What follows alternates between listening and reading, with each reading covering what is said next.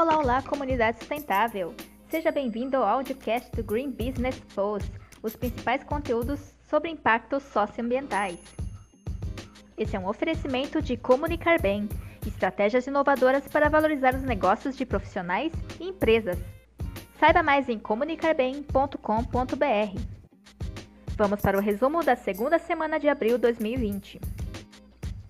Opinião pós-pandemia impacto social. Sabendo que entender o comportamento humano facilita nossa adaptação para as mudanças de mercado, fizemos um resumo dos principais pontos que a psicóloga Veruska Gendolf trouxe sobre a vida pós-pandemia.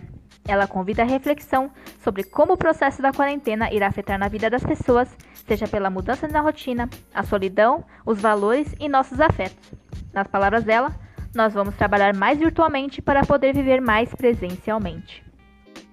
Impacto social. Decathlon doa seu estoque de máscaras de mergulho para hospitais adaptarem respiradores e salvar vidas contra o Covid-19. Se sua organização também pode colaborar de alguma forma, faça como a Decathlon e ajude a salvar mais vidas.